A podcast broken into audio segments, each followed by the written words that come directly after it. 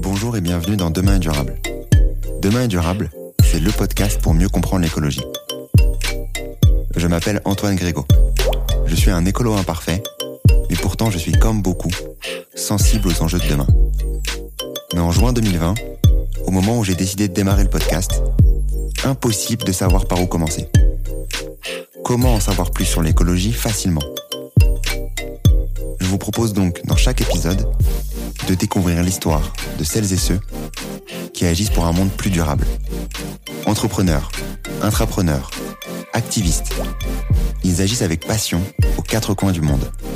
En France bien sûr, mais sur tous les continents, pour nous permettre d'espérer demain un monde plus durable. Quelles sont leurs solutions? Pourquoi ont-ils décidé de se lancer? Quels sont leurs conseils pour agir à notre échelle? Écouter, lire ou s'éduquer sur ces enjeux, c'est déjà agir pour un monde plus durable, car il nous permet d'en parler avec conviction autour de nous. C'est ce que j'espère vous apporter lors de chaque épisode. Si vous souhaitez soutenir ce mouvement, et si vous aimez le podcast ou l'épisode du jour, n'hésitez pas à taguer Demain est durable sur LinkedIn ou sur Instagram, ou à me laisser un commentaire sur votre plateforme d'écoute préférée. Aujourd'hui, j'ai l'immense plaisir de vous faire découvrir Éric Guérin, biologiste, ingénieur en environnement et spécialiste des abeilles géantes d'Asie du Sud-Est. Les abeilles, elles ont besoin de trois choses. Elles ont besoin d'eau, de pollen et de nectar. S'il manque un de ces éléments, la colonie, elle survit pas. Tant qu'on a des populations sauvages, les abeilles continuent à, continuent à jouer pleinement leur rôle dans les écosystèmes naturels. Quand on a essentiellement ou plus que des abeilles domestiques, eh ben, les écosystèmes naturels euh, sont privés de cet acteur important. Sauf là où les apiculteurs vont placer leur ruche. Et c'est quelque chose qu'on voit très bien en Asie par rapport à, l'Europe. En Europe, il va y avoir des abeilles autour des, euh, des ruchers. Là où il y a des apiculteurs, il y aura des abeilles. Là où il n'y a pas d'apiculteurs, il n'y aura pas d'abeilles. Aujourd'hui, je vous propose un voyage dans le monde merveilleux des abeilles. Un monde fascinant que j'ai eu la chance de découvrir grâce à Norbert Binaud de l'épisode 32. À la fin de notre échange, Norbert m'a recommandé de contacter Eric, spécialiste de ce sujet. Et plus précisément, des abeilles géantes d'Asie du Sud-Est. Je vous propose donc aujourd'hui de parler d'abeilles. J'ai voulu ainsi reprendre les bases avec Eric. Quel est le rôle d'une abeille? Quelle est la différence entre une abeille sauvage et semi-sauvage? Quelles sont les différentes espèces présentes dans le monde Avec Eric, nous avons également échangé sur les dangers et dérives qui pèsent sur cette espèce. La monoculture, le réchauffement climatique, où les insecticides en font bien sûr partie. Mais pas uniquement. Eric nous permet aussi de partir à la découverte des incroyables abeilles géantes d'Asie du Sud-Est et de ses actions pour les préserver. Un épisode un peu plus long que d'habitude, mais que je vous recommande vraiment de prendre le temps d'écouter. Je laisse place maintenant à mon échange avec Eric. Bonne écoute. Donc aujourd'hui, dans le nouvel épisode de Demain est durable, j'ai euh, le grand plaisir d'accueillir Eric Guérin. Comment tu vas, Eric? Eh ben, je vais très bien, merci. Merci Antoine. Euh, je suis très très content de, de t'accueillir aujourd'hui pour parler de de plein de sujets, euh, des sujets qu'on avait pu aborder euh, dans, dans, dans des différents épisodes, notamment l'épisode avec Thibaut Lugagne de la compagnie du Miel que je vous recommande à Madagascar. On va parler aujourd'hui de, toi, des abeilles, de ton action au sein des notamment des abeilles géantes d'Asie du Sud-Est et euh, de l'apiculture, bref, de, plein de sujets qui sont euh, primordiaux à, comprendre euh, de nos jours, notamment pour comprendre les, enjeux écologiques. Mais euh, je vais démarrer euh, l'épisode par par, par te demander de, de, te présenter, Eric, s'il te plaît. Ok, bon ben, merci beaucoup de me donner cette opportunité pour un peu partager ce que je fais et mes, passions. Euh, donc je m'appelle euh, Éric Guérin, je suis euh, français, j'ai 53 ans et je vis au Cambodge depuis un peu plus de 13 ans maintenant.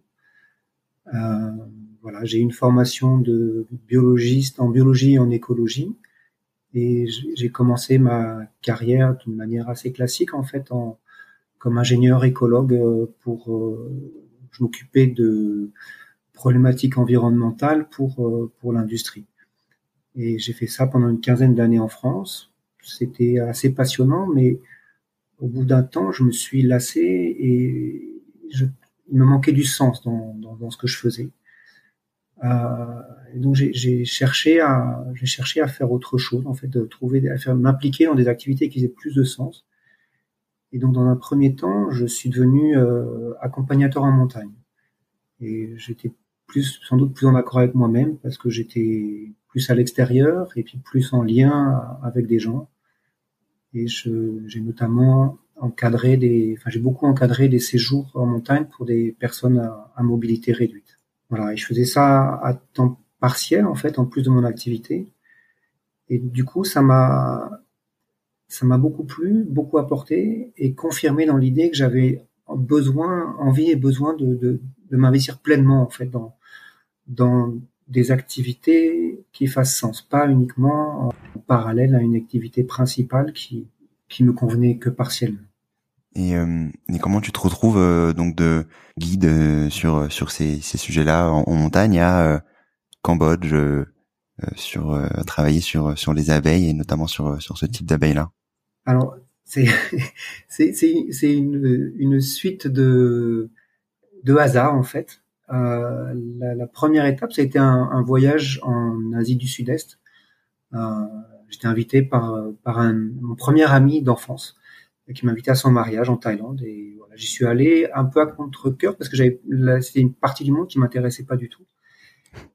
Et contre toute attente, j'ai été subjugué par euh, par cette région du monde. Et après le mariage, je me suis un peu promené. Je suis allé au Laos et puis j'ai terminé au Cambodge, un pays où j'avais absolument pas envie d'aller. Et là, ça a été, euh, je sais pas quoi, un coup de foudre, on peut dire. Et voilà, je suis retourné en France, repris un travail en France, mais en me disant, faut que je retourne au Cambodge. Et au bout d'un an et demi, j'ai craqué et j'ai tout plié. Et je suis venu au Cambodge avec mon sac à dos en me disant, je vais trouver quelque chose, je vais trouver quelque chose à faire. Voilà. Et j'ai eu de la chance, ça m'a pris quelques mois, mais au bout de quelques mois, j'ai trouvé un, un, un, travail passionnant.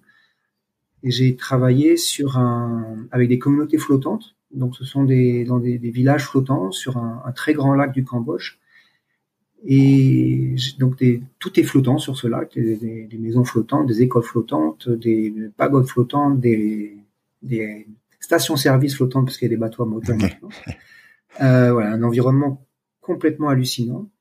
Et je, ce sont des villages flottants qui sont en, situés en bordure d'une, enfin, à l'intérieur d'une une réserve de biosphère de l'UNESCO. Et ces villages en particulier étaient situés en bordure d'une zone centrale euh, qui avait un, intérêt écologique particulier du fait de la présence de... Euh, c'est un site de reproduction d'oiseaux d'eau de niveau régional. En fait, c'était vraiment un, des sites majeurs de, toute la, toute, on va dire, toute l'Indochine, ancienne Indochine. Euh, et malheureusement, ces, ces colonies d'oiseaux étaient menacées par les villageois qui venaient euh, prélever les œufs et les, et les bébés euh, pélicans, cigognes, etc. pour s'en nourrir et les vendre. Et donc le projet dont je me suis occupé pendant trois ans et demi consistait à sensibiliser les villageois à l'impact de leurs activités et à euh, les accompagner dans le développement d'activités génératrices de revenus alternatives. Donc en fait, de ce qu'on appelle maintenant, enfin je à l'époque je savais pas trop que ça s'appelait comme ça, mais des business sociaux.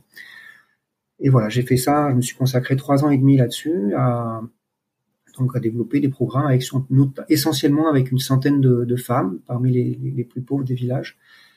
Et voilà, donc j'ai développé tous ces tous ces business. Donc c'était beaucoup autour de l'écotourisme communautaire, de l'artisanat également. Et pendant que je, développais ces projets, j'étais toujours intéressé, curieux par toute nouvelle opportunité.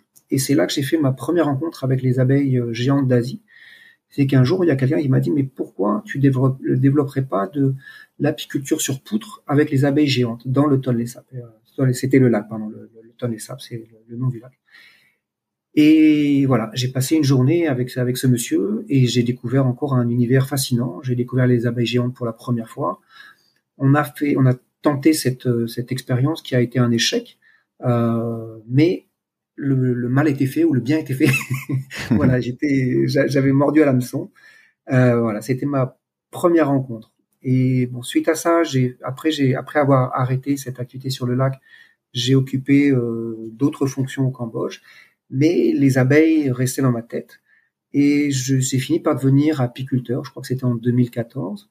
Euh, voilà, et j'étais, je crois, le premier apiculteur au, au Cambodge.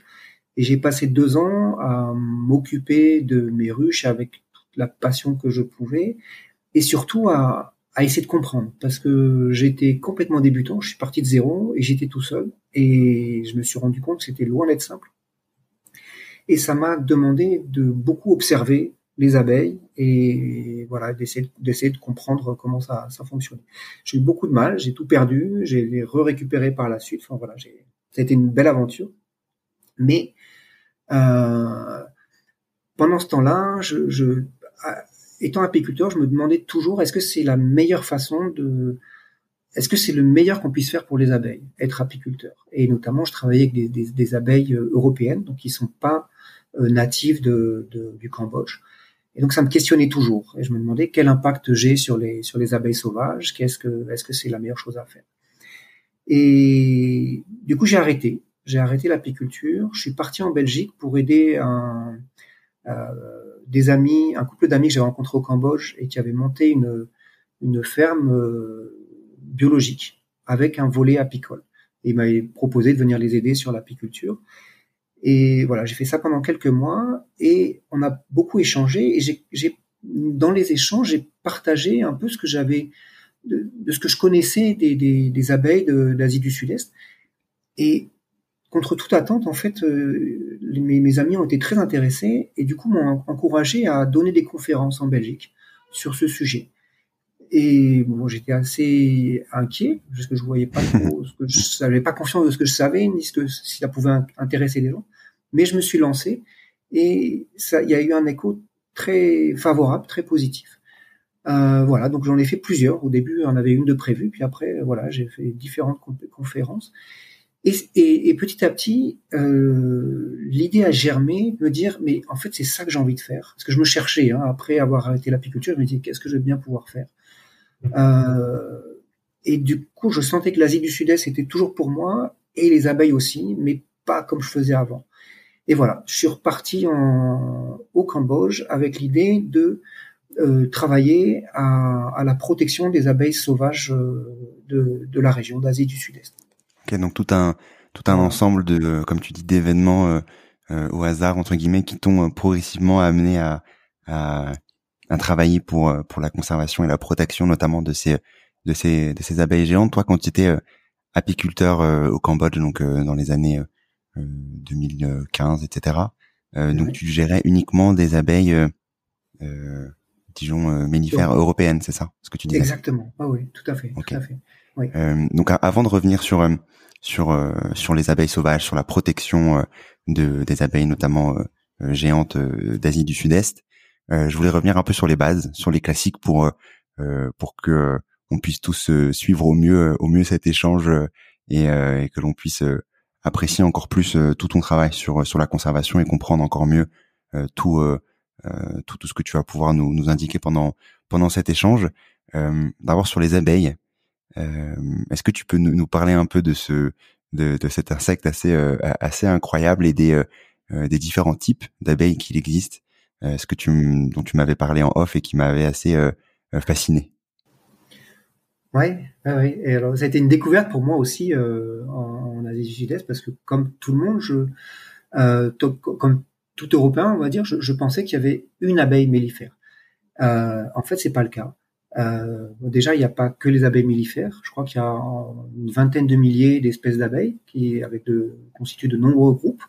Euh, je pense qu'il y a un certain nombre qui sont connus en, en Europe, les abeilles, euh, notamment les abeilles solitaires. Euh, mais en Asie, on a aussi des abeilles sandars.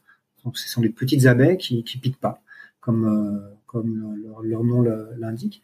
Et pour revenir aux, aux abeilles mellifères, euh, l'abeille européenne, qui est euh, l'abeille qu'on appelle aussi Apis mellifera ou l'abeille mellifère euh, occidentale, euh, c'est une des neuf espèces d'abeilles mellifères.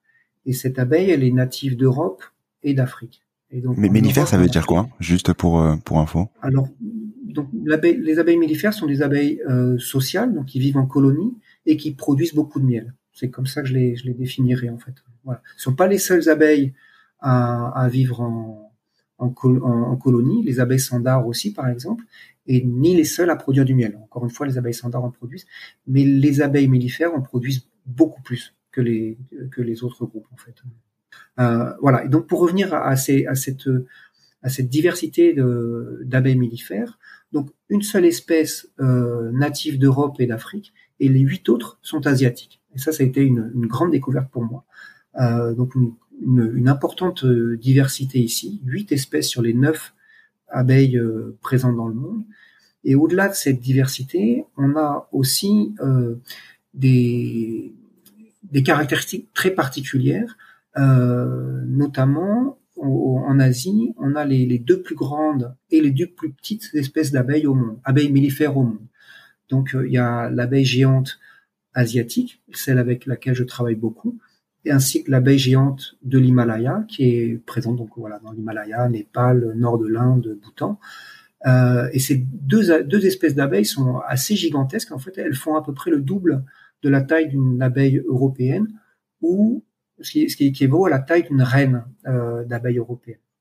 Donc ça fait à peu près, chaque abeille fait à peu près 2 cm de long.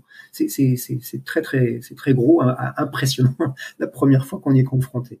Voilà, pour les, les, espèces géantes. Et on a aussi deux espèces naines. Euh, une est rouge, l'autre noire. Et là, on a affaire à des toutes petites abeilles qui sont aussi des abeilles mellifères, donc la même famille que l'abeille européenne, mais qui sont nettement plus petites à peu près la moitié, un peu plus que la moitié d'une abeille européenne. Au-delà de cette diversité euh, morphologique, on a aussi des caractéristiques biologiques très particulières. Euh, les personnes qui connaissent un petit peu l'apiculture, euh, ceux, qui ont pu avoir la chance d'ouvrir une ruche, ils, se sont rendus compte que le, nid de l'abeille européenne est constitué de plusieurs rayons, ce qu'on appelle des rayons euh, parallèles. C'est pour ça qu'on peut élever cette abeille en, en ruche et pardon, plusieurs euh, rayons parallèles et construits dans une cavité. Ça, c'est l'abeille européenne. Et en tant qu'Européen, on se dit toutes les abeilles sont comme ça, toutes les abeilles mellifères sont comme ça. Et c'est loin d'être le cas. En Asie, quatre des espèces asiatiques ont un nid qui est constitué d'un rayon unique. Donc il y a un seul rayon, pas plusieurs. Et ce rayon, il est construit à l'extérieur. Donc il est construit en plein air, en fait suspendu à une branche, à une, à une construction également, euh, à une falaise, ça peut être aussi, notamment pour la, l'abeille géante de l'Himalaya. Donc on est sur, des, sur une, architecture de, de nid très, très différente. Et ça a une, première implication, c'est que ces abeilles, elles sont pas éligibles pour l'apiculture. On peut pas les, les, mettre dans des boîtes. Il y a eu des essais, de faits dans les années 70 en Inde notamment, évidemment, ça a été un échec, elles, elles, survivent. Mais Eric, comment tu as euh, découvert toutes ces spécificités? Mon aventure euh, en revenant de, Belgique, j'ai commencé par filmer une colonie d'abeilles géantes pendant trois mois. Et j'avais un petit appareil photo qui était au bout d'une perche. Et voilà, j'ai filmé ces abeilles en mettant mon appareil à 5 cm des abeilles. Et du coup, j'ai pu découvrir énormément de choses. Et notamment, une chose passionnante, c'est euh, la protection du nid contre les intempéries. En fait, les, les abeilles se forment des rideaux, mais s'organisent se, entre elles comme des tuiles en fait. C'est-à-dire que la, la, la, tête des abeilles du dessous euh, sont, sont, légèrement en dessous de l'abdomen des abeilles du, du, de la rangée du dessus, de manière à ce que l'eau ruisselle sur, le, sur, sur les ailes de, de, de, toutes ces abeilles. Donc le nid est protégé de la pluie. Autre euh, adaptation intéressante, c'est euh, la défense par rapport aux prédateurs. On imagine bien que un, nid en plein air est bien plus compliqué à défendre, bien plus exposé aux prédateurs que ne l'est un nid euh, dans une cavité où le seul accès c'est un petit trou. Là, le nid est accessible de partout en fait. Et les abeilles, euh, enfin ces quatre abeilles qui ont, qui ont espèces d'abeilles qui ont un, qui font un nid à l'extérieur, ont, ont, développé des, des, des, stratégies fascinantes pour se défendre des, des, prédateurs. En premier, elles vont essayer de dissuader les prédateurs de s'approcher plus proche du nid. Et pour cela, elles vont émettre des sifflements. Alors c'est pas, elles sifflent pas avec la bouche, mais elles, sifflent. Ah, j'ai un trou en fait, mais c'est avec le, avec le corps en fait. Voilà. Et c'est elles, elles, elles, vont se déplacer, elles vont, elles vont faire un mouvement de manière coordonnée et qui va, euh, ça va émettre un, un, genre de sifflement. Et là, on sait qu'il faut, il faut s'éloigner. Le, la deuxième stratégie euh, de dissuasion, euh, elles vont faire des vagues à la surface, comme un peu une hola dans un, dans un, stade de foot. Les abeilles vont basculer leur, leur, abdomen de manière coordonnée et on va avoir l'impression d'une vague qui se déplace à la surface du nid. Nid, je, je l'ai pas, je l'ai pas évoqué, mais pour les abeilles géantes, on parle de nids qui peuvent faire jusqu'à 1,50 m de long sur euh, plus d'un mètre de haut. Donc ce sont des constructions très importantes hein, et, compter plus de plus de 100 000 abeilles, donc des très grosses constructions et c'est très impressionnant quand on voit ces, ces vagues se déplacer. Et encore une fois, on sait qu'il faut pas s'approcher euh, plus proche de ça. Ok, donc on, on, arrive pas mal à se projeter, comprendre un peu comment ces, euh, ces abeilles euh, euh, géantes d'Asie du Sud-Est agissent et agissent surtout différemment de des, des abeilles mellifères occidentales et plus plus plus concrètement. Sur on, en parlait également en, en, off la dernière fois sur les différences d'abeilles. Donc tu me disais que donc là on a neuf types d'abeilles donc mellifères, donc une en Europe, huit en huit en Asie, mais également des différences en termes de des abeilles sauvages et semi-sauvages, ce que tu me partageais aussi la dernière fois pour peut-être retrouver reprendre des, des bases avant de avant d'aller plus loin sur sur ce qui existe aussi et des conséquences entre guillemets de ce que peut avoir l'action de l'homme sur les abeilles mellifères qu'on peut trouver en Europe et les abeilles euh, mellifères. Donc on peut trouver par exemple les, abeilles géantes euh, d'Asie du Sud-Est, euh, lesquelles sont sauvages, lesquelles sont semi-sauvages, et qu'est-ce que ça veut dire en fait sauvage et semi-sauvage aussi? Ok, ah oui, effectivement. Merci de poser cette question. C'est effectivement c'est très important. En fait, euh, toutes les abeilles mellifères sont à l'origine sauvages. Sont toutes les neuf espèces sont sauvages. Et j'y reviendrai euh, peut-être plus tard, mais euh, au-delà de, à l'intérieur, chaque, chacune de ces espèces est constituée aussi de multiples sous-espèces. Donc, ce sont des, populations qui ont évolué de manière plus ou moins isolée, euh, qui, qui restent, qui peuvent encore euh, se reproduire entre elles à l'intérieur d'une sous-espèce. Et donc, euh, les neuf espèces d'abeilles mellifères sont à l'origine des, abeilles euh, sauvages, des espèces sauvages. Et elles ont été en partie euh, domestiquées par l'homme euh, à des degrés divers, on va dire. Alors, les seules qui ont été domestiquées, ce sont les espèces qui sont qui nichent à l'intérieur de cavités. Donc, essentiellement deux espèces l'abeille la, occidentale, occidentale, Apis mellifera, et l'abeille orientale Apis serrana, qui est une des, huit espèces asiatiques. Et euh, la domestication, donc c'est l'apiculture en fait, euh, tout bêtement. Euh, et ça a été c'est un processus comme toute tout domestification, c'est un processus progressif.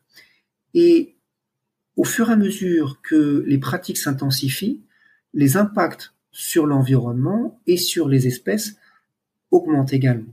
Et c'est une chose dont je pense que peu de gens ont, conscience.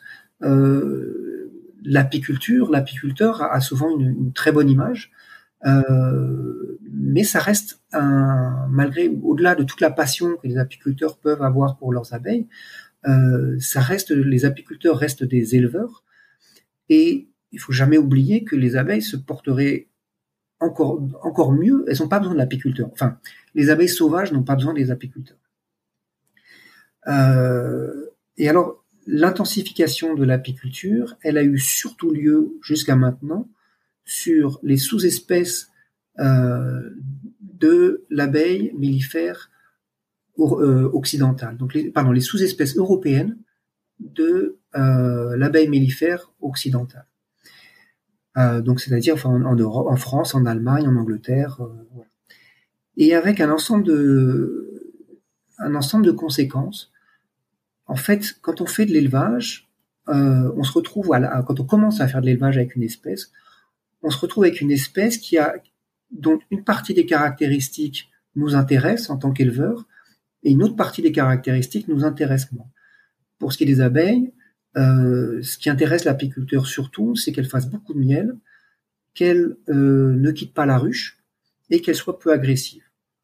Et, mais pas toutes les abeilles, pas toutes les sous-espèces d'abeilles ont ces caractéristiques-là, ou les ont plus ou moins.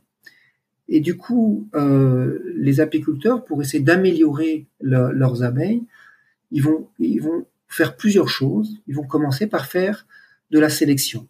C'est-à-dire, ils vont systématiquement sélectionner les meilleures ruches, les meilleures colonies selon leurs critères. Un deuxième stade dans l'intensification des, pratiques, c'est l'hybridation. On va euh, mélanger les sous-espèces d'abeilles. En Europe, ça s'est beaucoup fait. On a, et ça se fait encore beaucoup. On va importer des abeilles de Slovénie, de d'Italie, parce qu'elles sont plus douces, parce qu'elles produisent plus, et on va les croiser avec des abeilles françaises, avec des abeilles allemandes. Euh, les apiculteurs sont gagnants, en tout cas à court terme, parce qu'ils se retrouvent avec des, euh, des, abeilles plus douces et plus productives. Le stade supplémentaire, c'est la création euh, d'abeilles artificielles, je, je, je, je, pourrais, pourrais m'exprimer comme ça. Donc ce sont des, des, des abeilles qui ont été euh, créées par, par sélection euh, à outrance et hybridation à outrance.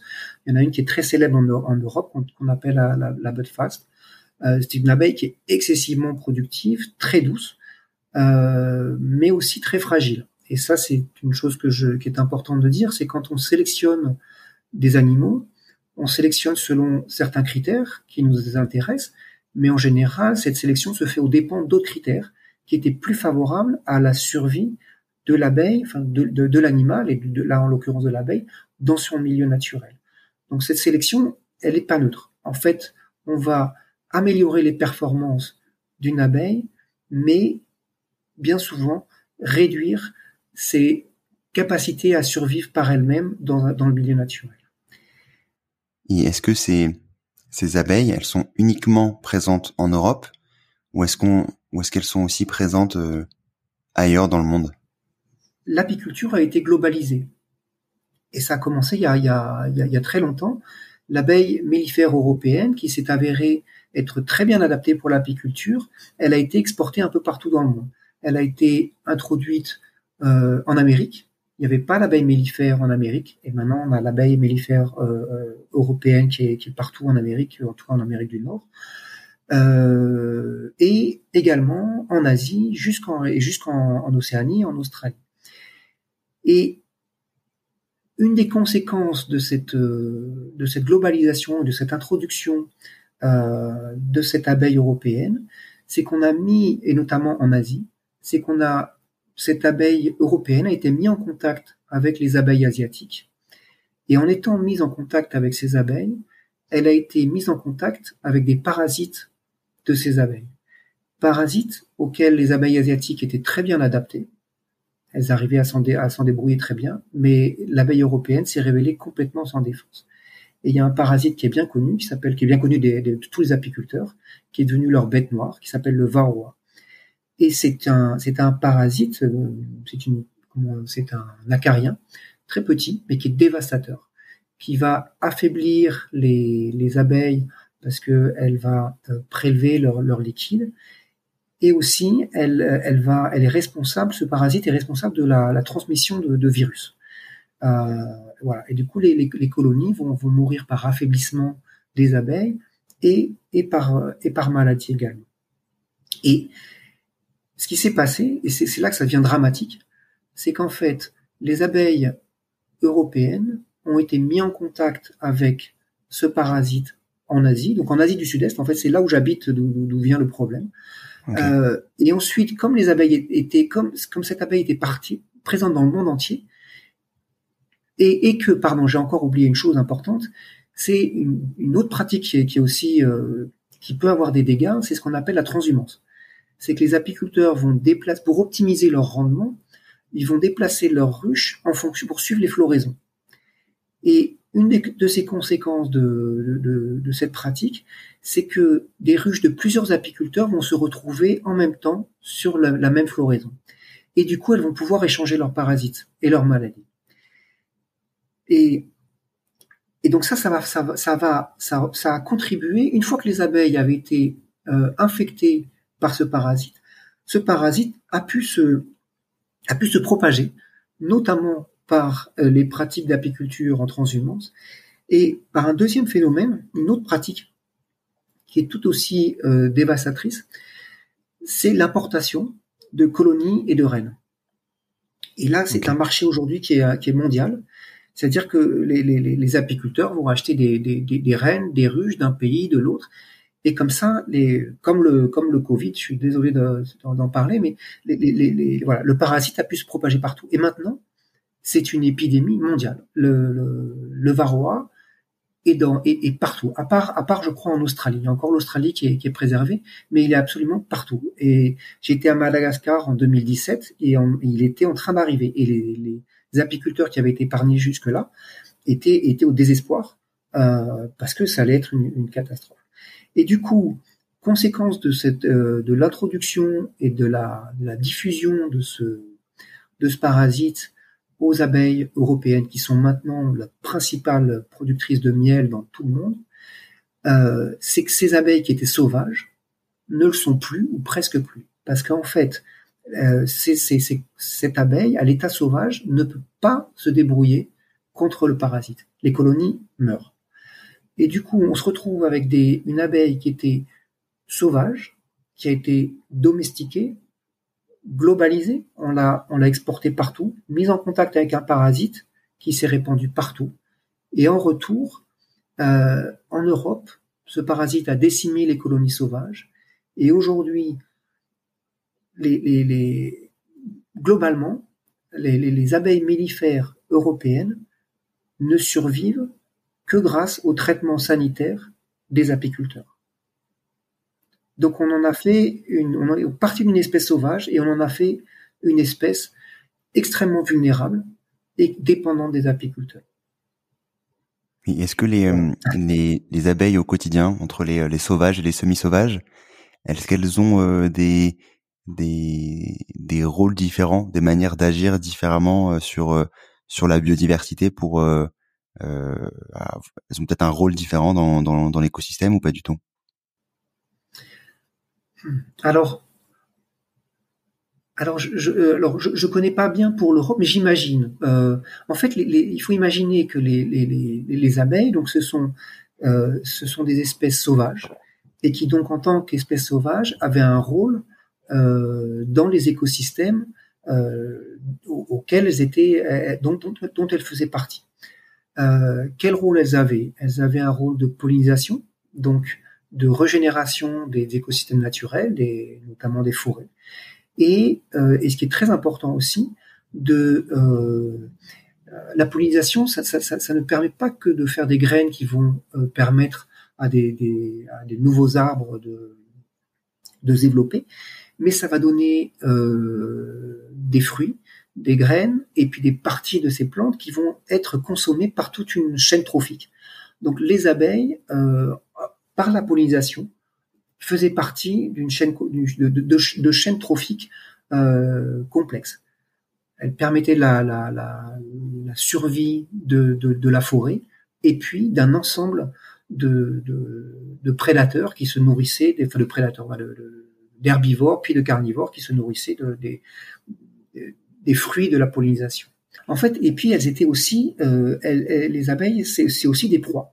Euh, donc il y a un ensemble, d'animaux qui se, qui se nourrissent d'abeilles, euh, notamment des oiseaux. C'est un oiseau qui est bien connu euh, chez nous, c'est le, le guépier. Euh, voilà, c'est des, des, des, ce sont des, des oiseaux qui se nourrissent pas exclusivement d'abeilles, mais les, les, les abeilles font, font, largement partie de leur régime. Et du coup, euh, tu me posais la question sur la différence de rôle entre les abeilles domestiques ou semi-domestiques et les abeilles sauvages. Euh, tant qu'on a des populations sauvages, les abeilles continuent à, jouer pleinement leur rôle dans les écosystèmes naturels. Quand on a essentiellement ou plus que des abeilles domestiques, eh ben, les écosystèmes naturels euh, sont privés de cet acteur important, sauf là où les apiculteurs vont placer leur ruche. Et c'est quelque chose qu'on voit très bien en Asie par rapport à, l'Europe. En Europe, il va y avoir des abeilles autour des, euh, des ruchers. Là où il y a des apiculteurs, il y aura des abeilles. Là où il n'y a pas d'apiculteurs, il n'y aura pas d'abeilles. En Asie, là où il y a des écosystèmes naturels, il y a les abeilles. Et c'est une nuance très importante, extrêmement importante, parce que, juste pardon, je finis là-dessus, euh, je, vais un peu caricaturer, mais en fait, l'abeille domestique, elle est, on parle beaucoup de son importance euh, pour euh, pour la pour la notre alimentation, et c'est vrai. Euh, on dit qu'il y a 30% de, de, notre de notre alimentation qui est dérivée euh, de, de, de, plantes pollinisées par des abeilles et des autres insectes. Mais l'abeille domestique, elle est beaucoup essentielle à la pollinisation de l'agriculture intensive. Euh, ça fait ça fait mal de le dire, mais c'est une réalité. Je dis beaucoup, pas que, mais c'est beaucoup pour ça. Les, en, tout cas, en tout cas, pour ce qui est de l'apiculture intensive, les, les, gros, les gros apiculteurs, c'est un peu vrai chez nous, c'est encore plus vrai euh, en, aux États-Unis, par exemple, euh, vont, vont, vont, déplacer leurs ruches pour polliniser des, des, des de, de l'agriculture intensive. Et c'est un véritable marché aux États-Unis. Les, les, les, apiculteurs gagnent plus d'argent en louant leurs ruches au, au verger d'amandiers par la production de miel.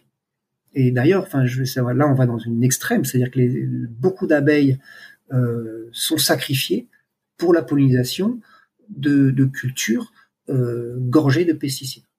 Du coup, on comprend que c'est un peu le, serpent qui, se mord la queue, en tout cas euh, en Europe, dans le sens où maintenant il faut des principalement des apiculteurs pour pour garder, on va dire, cette pollinisation de, de l'agriculture intensive ou pas intensive, mais l'agriculture, etc. Et euh, s'il n'y a pas d'apiculteurs, il n'y a plus d'abeilles aussi, donc c'est un peu un cercle, un cercle, un cercle vicieux. Euh, donc trop d'apiculteurs, c'est pas non plus le bon plan, mais euh, pas assez, c'est pas non plus ce qu'on, ce qu'il faudrait souhaiter. Donc c'est un peu un sujet malheureusement qui, qui, qui, qui, qui est peu abordé. Alors il y a, tu, as, tu, as, complètement raison. Il y a, il y a une issue, mais c'est une c'est une issue qui est très douloureuse. On pourrait revenir à la, situation d'avant euh, en laissant les abeilles se sélectionner entre elles. Et pour ça, ça nécessiterait d'arrêter de traiter.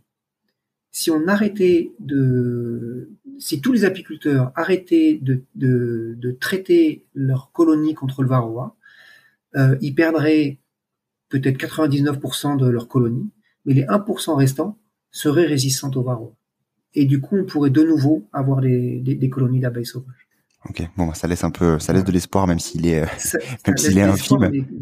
Mais, voilà, mais quelle, quelle douleur. Je, je, c'est extrêmement difficile pour, pour les apiculteurs, dont, dont c'est le, dont c'est la source de revenus en fait. Hein. C'est, c'est très compliqué.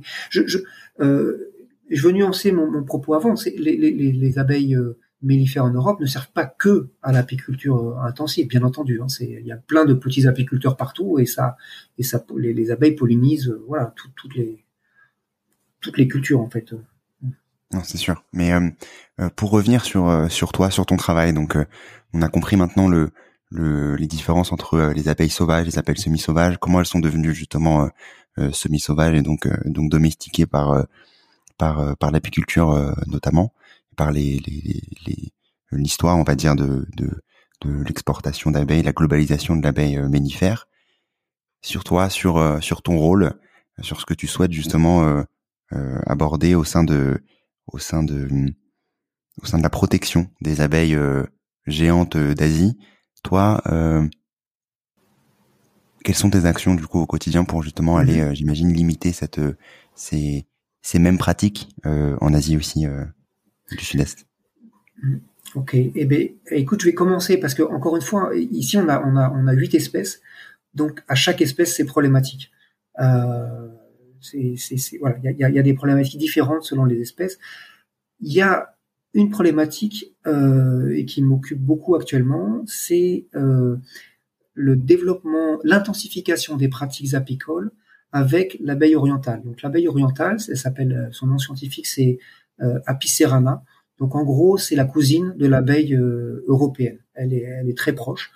elle est encore très largement à l'état sauvage. Elle est élevée, elle est utilisée en apiculteur, apiculture depuis très longtemps mais beaucoup encore de manière euh, très extensive.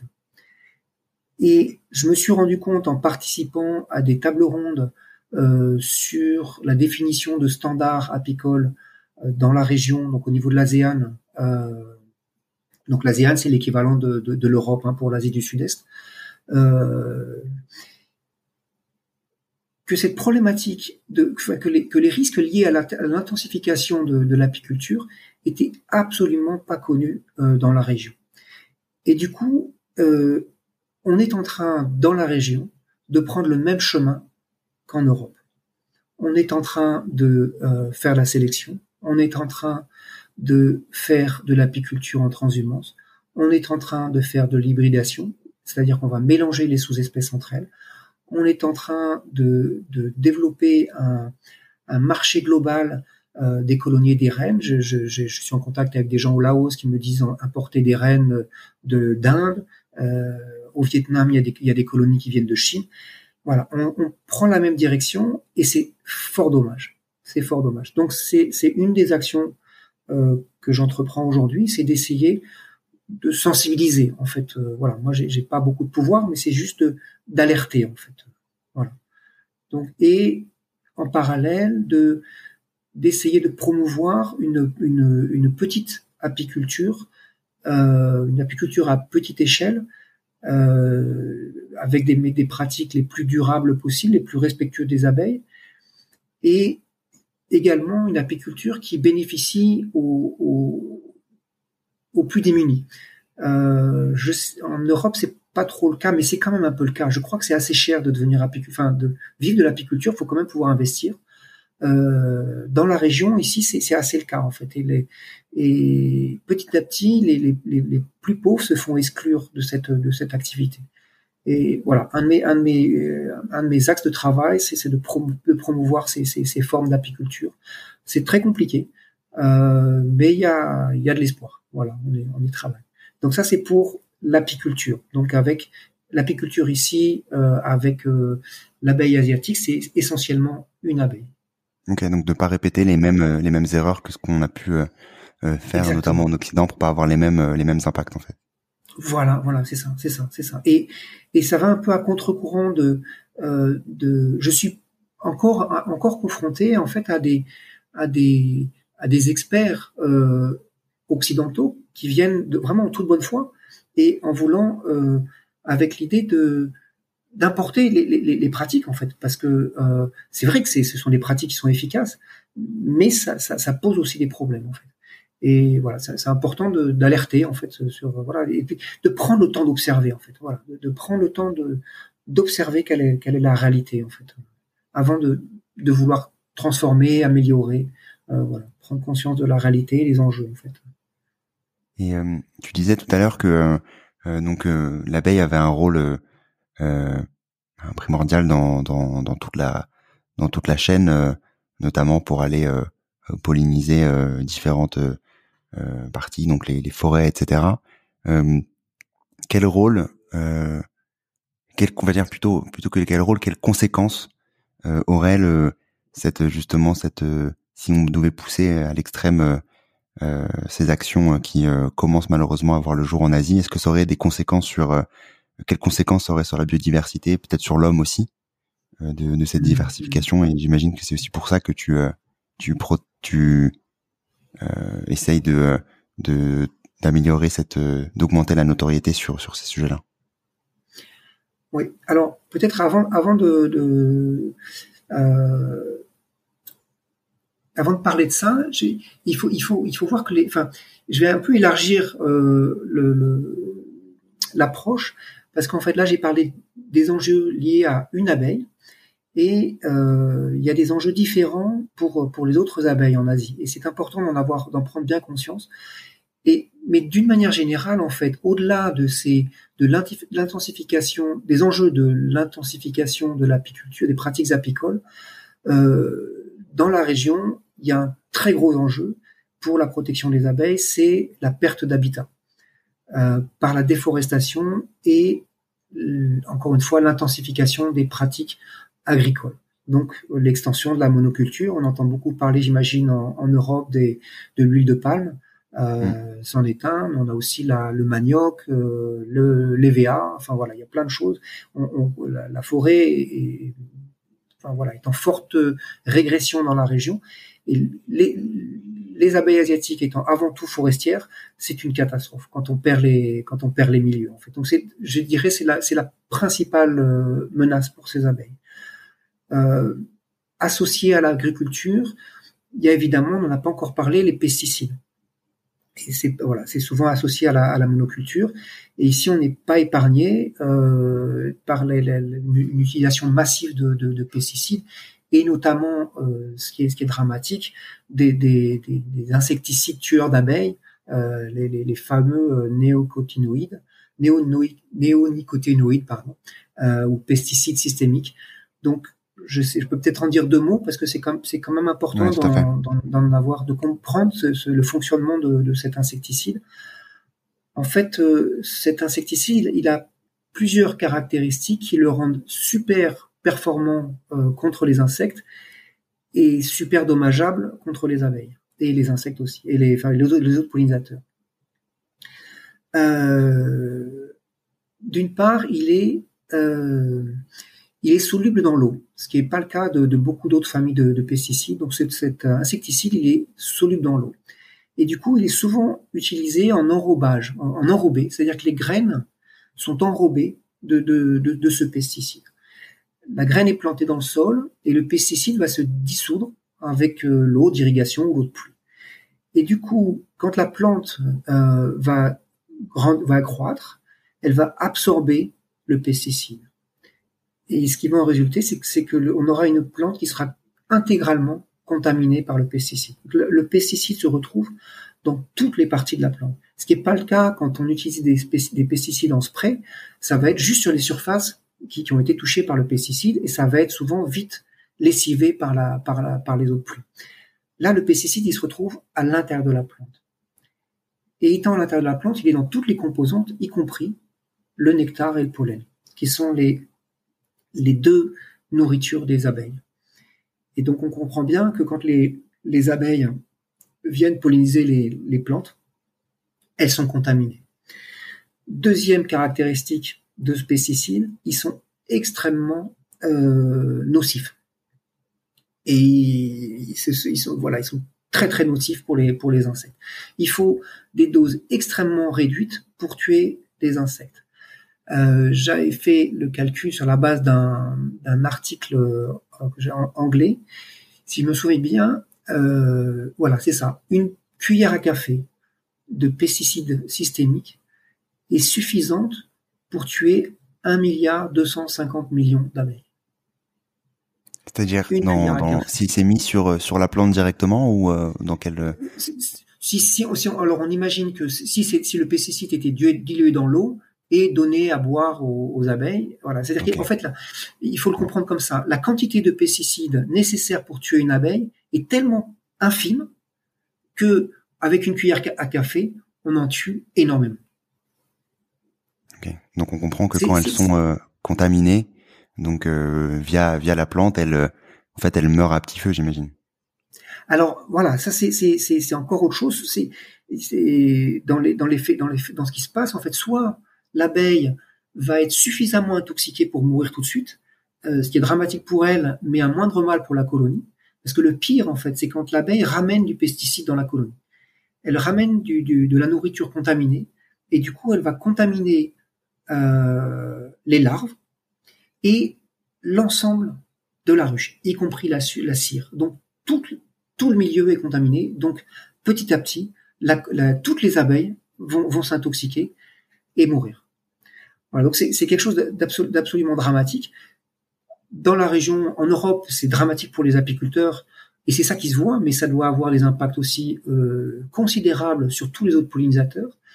Et en Asie, moi, ce qui m'intéresse, c'est ça va aussi avoir des impacts sur les sur les apiculteurs, sur les, les, abeilles élevées par les apiculteurs, donc indirectement les apiculteurs.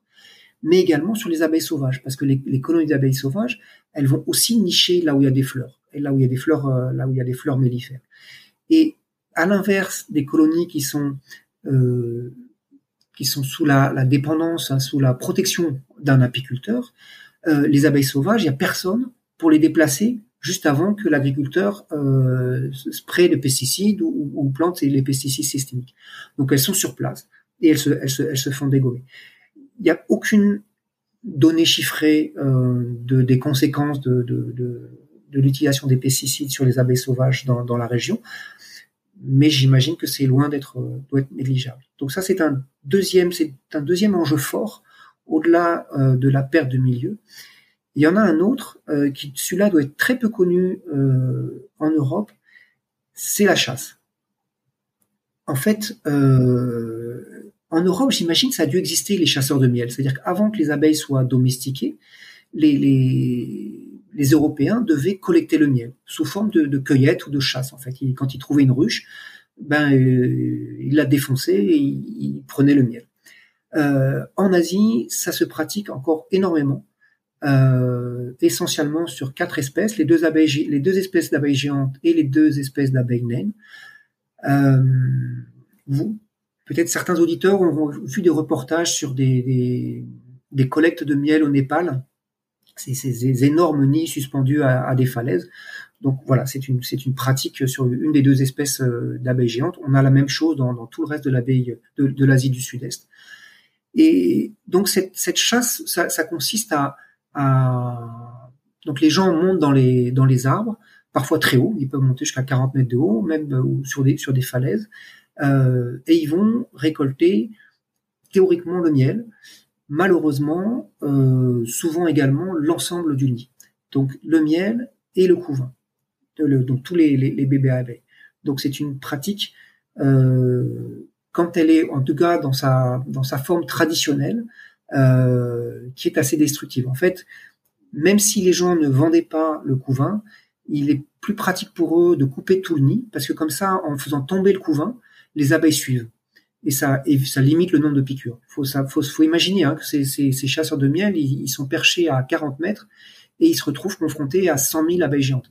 C'est euh, voilà, c'est pas sympathique. Je, je, je travaille euh, voilà beaucoup avec ces avec ces chasseurs de miel et, et ils me racontent des histoires absolument incroyables. Enfin, c'est le, le, le, nombre d'entre eux qui sont tombés parce qu'ils se sont fait, ils se sont pris 100 euh, ou 200 piqûres et voilà, ils ont perdu connaissance et ils sont tombés de là. Euh, voilà. Et du coup, cette forme de, chasse euh, qui est peu respectueuse des abeilles, c'était pas un problème tant qu'il y avait beaucoup de forêts donc beaucoup d'abeilles et peu de chasseurs de miel avec peu de besoins. Parce qu'en fait, le miel, c'était, il était essentiellement utilisé à des fins médicinales. Donc, il allait chercher du miel quand il y avait euh, voilà besoin de, de pour voilà pour quelqu'un qui était malade. Euh, et puis on disait, il y, a, y, a, une croyance que le couvain c'est bon pour les femmes enceintes. Donc j'imagine que c'était une autre raison de collecter un peu des nids. La situation a complètement changé euh, dans les dernières décennies à, à, cause d'une conjonction de, de, de changements, de, de, paramètres. D'une part, les, les, surfaces en forêt ont, ont, été réduites comme peau de chagrin. En conséquence, les, les, les populations d'abeilles ont été aussi bien, bien plus réduites.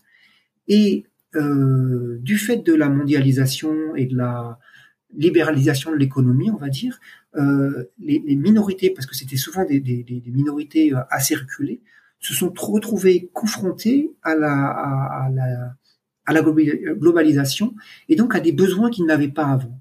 Et donc aujourd'hui, la plupart des, des, des, gens que je côtoie, qui il y a quelques décennies vivaient de manière très reculée dans, dans, dans la forêt, eh ben ils ont aussi besoin d'avoir un téléphone, euh, comment on appelle ça, un, smartphone. Voilà. Ils ont ils ont aussi besoin d'avoir une moto, etc. Et pour ça, comme ils ont très peu de sources de revenus, parce que aussi ce, bon nombre d'entre eux n'ont pas de terre, ce sont souvent les plus pauvres dans les, les, communautés, ou des revenus agricoles qui sont juste de, enfin des, productions agricoles qui sont juste de subsistance.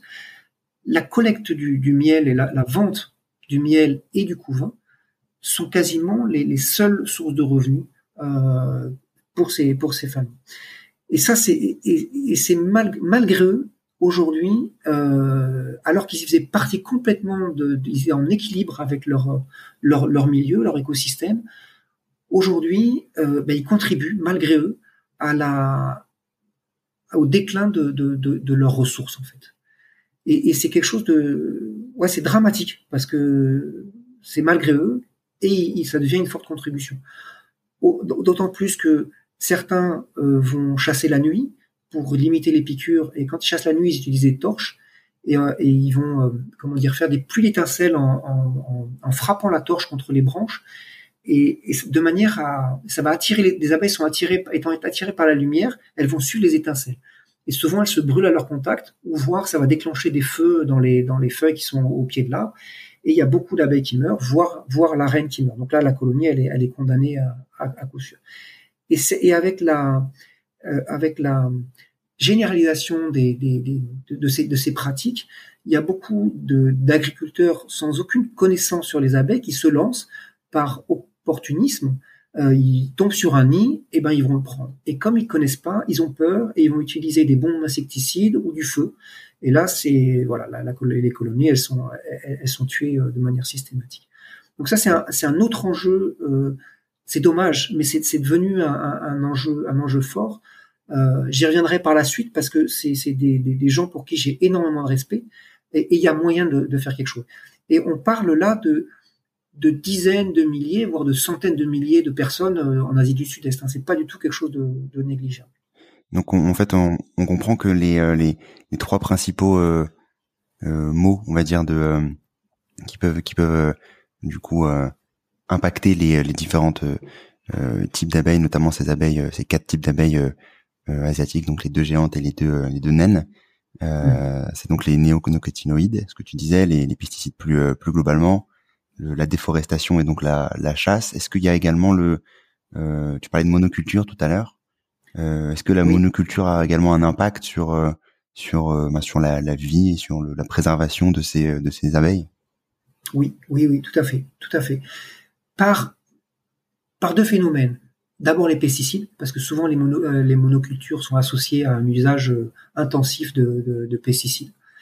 Et un autre phénomène qui est, qui est un peu surprenant, c'est-à-dire que alors il, va se passer deux choses. Selon les cultures, on va avoir des, déserts de, euh, de ressources alimentaires pour les, abeilles. C'est-à-dire qu'il y a beaucoup de cultures qui vont produire ni pollen ni nectar. Donc ça, ce sont des, espaces morts pour les abeilles. Elles peuvent pas survivre dans ces espaces-là. D'autre part, on va aussi, euh, s'il y a plus d'arbres, d'arbustes, il y a plus de sites de nidification pour ces abeilles. Donc elles peuvent plus construire leur nid. Et autre chose qui est, un peu plus euh, tiré par les cheveux, mais quand on fait de la monoculture, on peut avoir des monocultures d'espèces euh, d'essence extrêmement intéressantes pour les abeilles, soit très fortement mellifères, soit très fortement pollinifères, mais qui ne sont que ça, ou qui ne sont que ça pendant une très courte période. Et du coup, on va avoir par exemple euh, les euh, donc c'est l'arbre qui fait le caoutchouc. Euh, c'est une, une plante qui est très intéressante pour les, les, abeilles. Ça produit beaucoup de nectar. Et ce qui, ce qui est un peu particulier, c'est du nectar foliaire.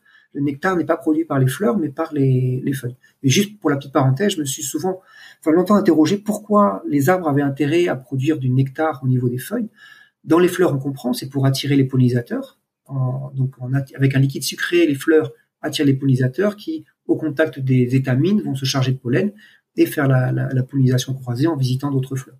Mais pourquoi euh, produire du nectar au niveau des fleurs, des feuilles?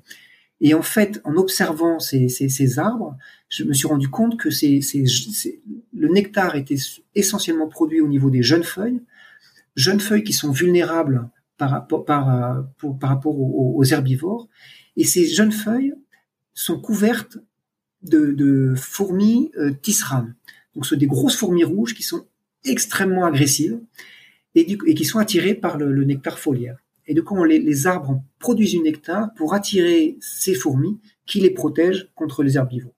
Voilà pour la petite anecdote. Mais du coup, ces plantations d'EVA produisent énormément de nectar. On pourrait dire fantastique pour les abeilles. Eh ben non, parce qu'en fait, ça ne produit absolument pas de pollen.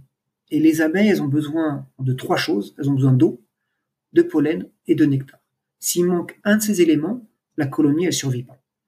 Et du coup, ces, gigantesques plantations d'EVA sont des déserts pour les abeilles sauvages parce qu'elles peuvent pas y survivre, à moins qu'il y ait peut-être en bordure s'il y avait d'autres euh, d'autres espèces qui, qui produisaient du pollen. Et je crois que c'est l'inverse pour le palmier euh, à huile. Je, crois que ça produit beaucoup de pollen. Je, je à, vérifier. Voilà. Donc étonnamment, certaines monocultures peuvent être très fortement euh, pollinifères ou, ou mellifères, mais quand même constituent des déserts euh, pour euh, pour les abeilles.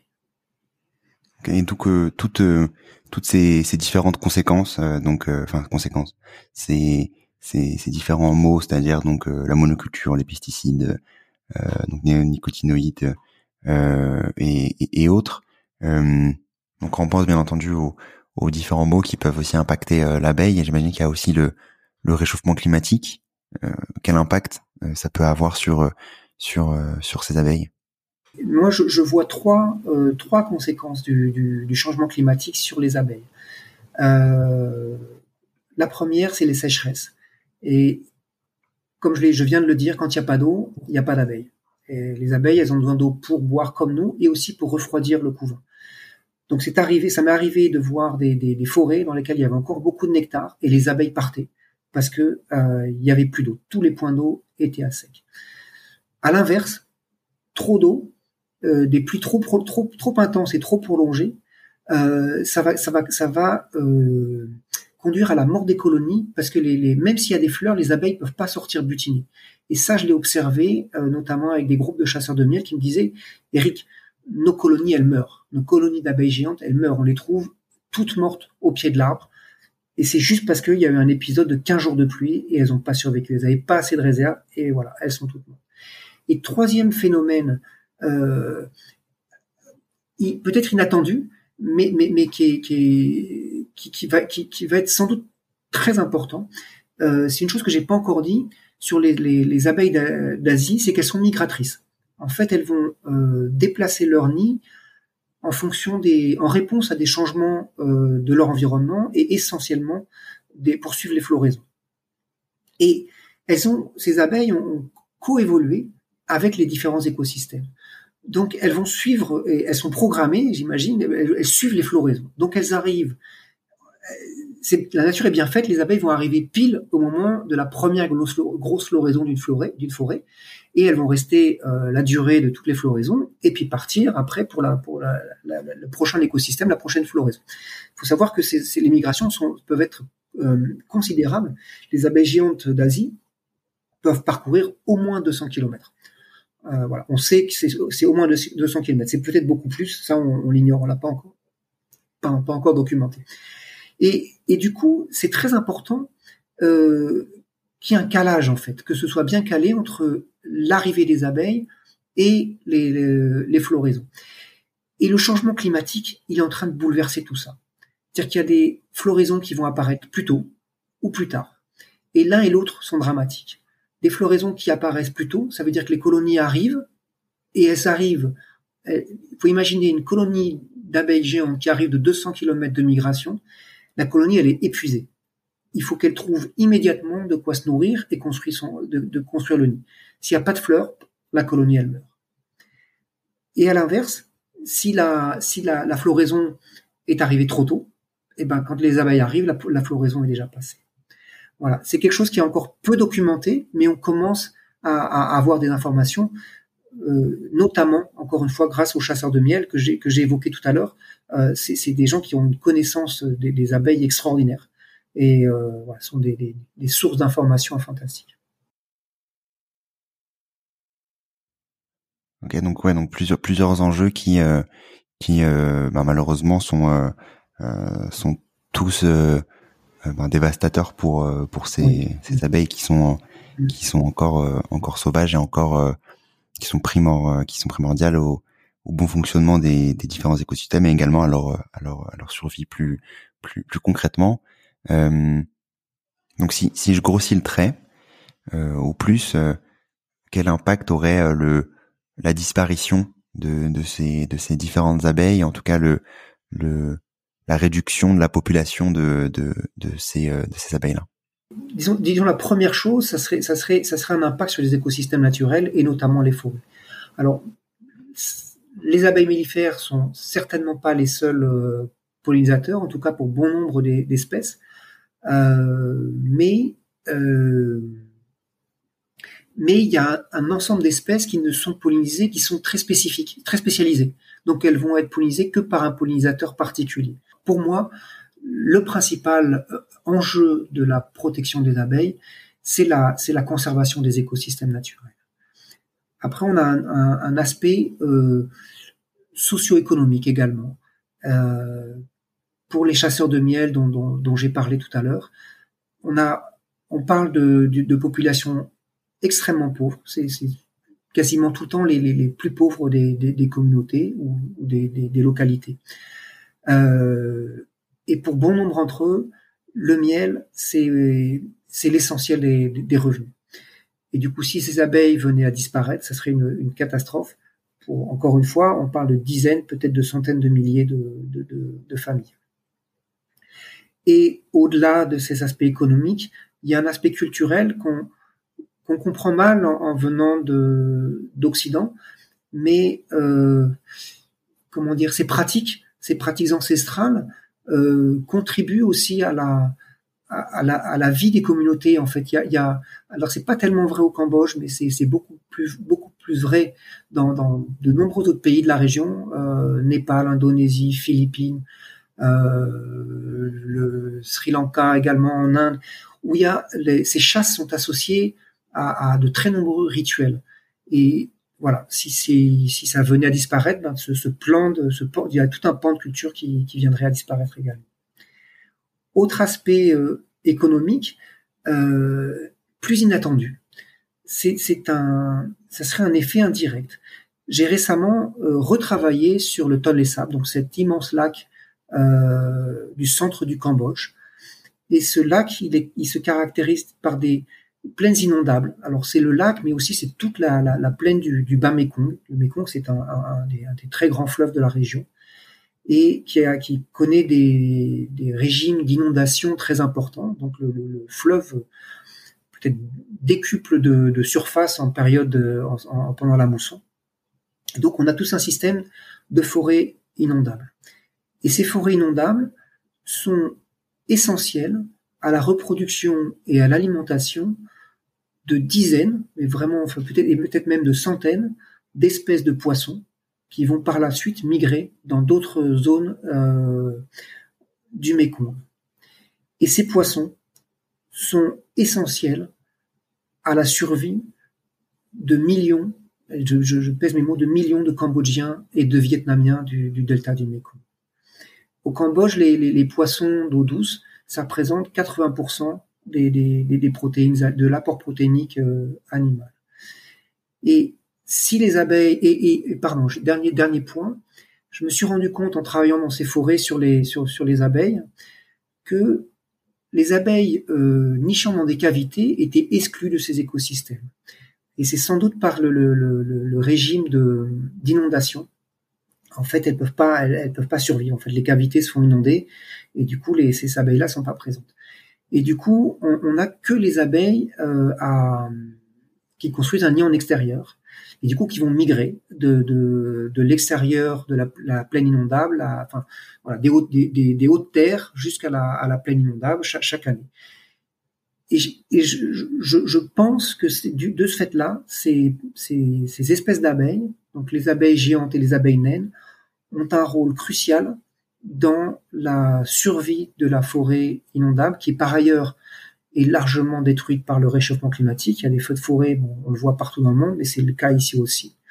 Euh, donc à, à, la survie de cette forêt, qui elle-même est indispensable à la, au maintien des stocks de poissons, qui constituent une source euh, alimentaire euh, très importante. Je vois que le temps, le temps avance pas mal. Ça va terminer par, par deux, deux, trois questions, euh, euh deux, trois questions d'abord sur, ben, sur sur sur l'impact. Quelles sont toi donc de ton côté les actions que, que que tu mets en place pour justement aller ben, limiter toutes ces toutes ces conséquences qui peuvent être ben, terribles pour pour l'environnement bien entendu, mais également pour pour l'homme in fine?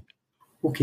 Bah alors mon, mon, mon, travail il, consiste beaucoup en de la, on va dire de la sensibilisation euh, et de la formation. Alors euh, sensibilisation euh, à tout niveau sur les enjeux de la sur la, valeur des, des, abeilles et les enjeux de leur conservation, un peu tout ce dont j'ai parlé euh, jusqu'à maintenant, euh, et tout public. Donc c'est des, des conférences, c'est des interventions dans des écoles, c'est euh, des articles de vulgarisation, c'est des interventions voilà à, à, tout niveau où je peux. Euh, je vais être amené, je l'espère, à intervenir à plus haut niveau. Je vais sans doute travailler avec le gouvernement du Cambodge sur un plan de développement de l'apiculture durable et la protection des abeilles pour le Cambodge. Donc ça va être, euh, je, je l'espère, très intéressant. Ça va permettre de faire passer des messages. Euh, également, je vais essayer de lancer une campagne au niveau national sur euh, pour sensibiliser les consommateurs de couvains euh, parce qu'ils sont responsables en premier lieu de la de, la destruction des, des colonies d'abeilles. Euh, voilà pour les pour les, les, aspects sensibilisation, on va dire de très très rapidement résumé, et tout un volet formation aussi et beaucoup avec les, les chasseurs de miel pour euh, les encourager à adopter des pratiques plus durables. J'en ai pas parlé, mais il est possible de récolter que le miel. Et en récoltant que le miel, la colonie reste en place. En laissant le couvain en place, la colonie survit, reste en place, et les chasseurs de miel peuvent faire deux ou trois récoltes avant que les, les, les abeilles partent. Donc au final, c'est bénéfice pour tout le monde, pour les abeilles et pour les chasseurs de miel. Donc ça, c'est une grosse partie de, de mon activité. Voilà, peut-être un dernier, peut-être encore un dernier, une dernière axe d'action. Euh, J'essaye aussi de promouvoir la mise en place de sanctuaires d'abeilles. Alors ça, l'idée, c'est de sensibiliser des propriétaires terriens au Cambodge et je l'espère en Asie du Sud-Est plus tard euh, aux enjeux de protection des abeilles et à, à, les, à, les, inviter, à les encourager à, à avoir, avoir un rôle actif là-dedans. Et donc, c'est, ce sont des choses très simples en fait. Euh, pro, restaurer, protéger les écosystèmes naturels, euh, pas de pesticides, pas de, pas de chasse destructive. Voilà. En gros, en gros, c'est ça les, les, les, axes. Très facile à mettre en œuvre et voilà, plein de bénéfices pour tout le monde. ok, donc ça, reste, ça permet quand même d'être de, de, de rester positif hein, sur ça. Bien entendu, il oui, euh, oui, oui. y a des il y a des il y a des sujets qui sont euh, c'est important de, de, parler des sujets euh, on va dire qui fâchent pour comprendre euh, l'étendue des, des, actions envisageables et comprendre que ces sujets existent en Asie du Sud-Est et c'est important de d'en parler aujourd'hui. Et merci du coup d'avoir d'avoir bah, de nous avoir aidé à mieux comprendre ces, ces sujets-là, que ce soit sur les abeilles en Europe, en Asie, et comprendre aussi tes, tes, tes, différentes actions. Je vais terminer donc euh, donc l'épisode par, euh, par par les trois questions de, de, fin de demain et durable. Donc tout d'abord pour commencer, euh, est-ce que tu aurais un contenu à partager aux auditeurs et aux auditrices qui t'a marqué récemment? Alors j'en aurais deux euh, qui sont pas spécifiques aux, aux abeilles, mais c'est des, des contenus qui m'ont qui m'ont beaucoup inspiré en fait. Euh, le premier, c'est euh, en fait c'est plutôt deux personnes que des contenus. Le premier, c'est un Français, c'est Jean-Marc Jancovici, et c'est une personne qui m'inspire énormément euh, par ses conférences et aussi là, j'ai lu dernièrement euh, le livre euh, Dormez tranquille jusqu'en 2100. Je, pense que ça serait très utile si un maximum d'entre nous euh, pouvaient prendre connaissance de, ce livre et, peut-être avoir le courage d'écouter une de ses conférences. Je trouve que c'est voilà, il fait, il mène un combat qui est, à mon avis, extrêmement important. Et le deuxième, c'est peut-être un titre plus personnel parce que euh, c'est euh, euh, c'est un Américain qui s'appelle Marshall Rosenberg, qui est le fondateur de la communication non violente. Et c'est quelqu'un qui m'inspire beaucoup, euh, voilà, dans ma vie de tous les jours et dans mon travail aussi, en fait. Ok, moi je partagerai ces, euh, ces deux euh, penseur, on va dire, sur euh, mmh. euh, en, en, note en note de l'épisode et en effet qui partage de nombreux points de vue, contenus au quotidien qui permettent de d'évoluer sur sur tous les points de vue. Est-ce que tu aurais également, Eric, une action pour agir durablement dès demain J'ai envie de répondre comme ça, peut-être pas de manière très spécifique, mais je, je, je pense que le, les principaux enjeux à venir, c'est euh, et d'une manière plus, plus globale, c'est le réchauffement climatique et la perte de biodiversité, au-delà des abeilles. Et la meilleure action qu'on puisse avoir euh, là-dessus, c'est de vivre simplement. Voilà. Si j'ai si une recommandation à faire, c'est essayons de, de, vivre simplement. Voilà. En consommant moins. Est-ce que tu aurais euh, un invité ou une invitée à recommander dans le podcast? Euh, Oui, bah oui, oui j'ai, euh, je pense à une personne qui m'a beaucoup inspiré et à titre personnel, c'est quelqu'un qui a été important pour moi parce que c'est un peu grâce à lui que toute mon aventure sur la, protection des abeilles sauvages d'Asie du Sud-Est a démarré. C'est quelqu'un qui s'appelle Bruno Armand. Il est belge et avec sa compagne euh, Virginie Gilbert, ils sont en train de développer un projet que je trouve très intéressant en Belgique, aux portes de Bruxelles.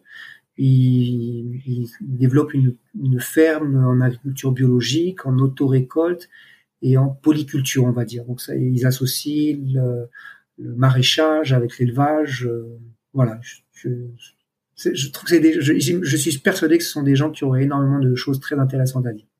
Voilà. Ok, très bien. Moi, je les, euh, je les contacterai euh, notamment de ta part pour comprendre un peu plus toutes ces, euh, mm. toutes ces thématiques-là qui sont, euh, qui sont essentielles aussi aux, aux, aux, enjeux, aux enjeux climatiques.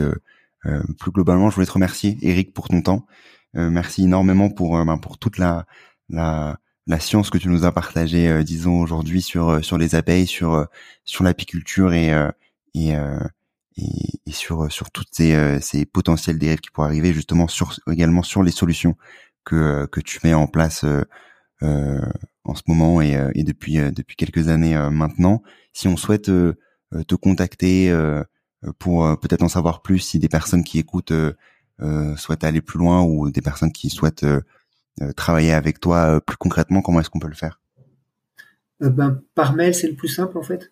Donc on, tu tu pourras peut-être mettre mon, mon mail, c'est possible? Exactement. Je rajouterai, euh, je rajouterai ton mail euh, dans les euh, dans, dans les notes des épisodes si si, si vous souhaitez aller aller plus loin avec Eric et, et aborder notamment ces enjeux en Asie ou, à, ou à d'autres endroits. Voilà, merci beaucoup, merci beaucoup Eric pour ton temps. Bah, merci, merci à toi, merci beaucoup de m'avoir donné cette, cette opportunité. Merci d'avoir écouté cet épisode. J'espère que tu l'as aimé comme tu le sais, l'objectif de demain est durable est que chacun puisse mieux comprendre les enjeux écologiques, les solutions qui existent, tout comme avoir des clés pour agir à son échelle. Si tu veux m'aider à faire connaître Demain est durable et me soutenir dans cet objectif, tu peux laisser un commentaire et une note 5 étoiles sur Apple Podcast, c'est ce qui permet à Demain est durable d'être visible du plus grand nombre et ainsi d'accélérer le changement. À très vite.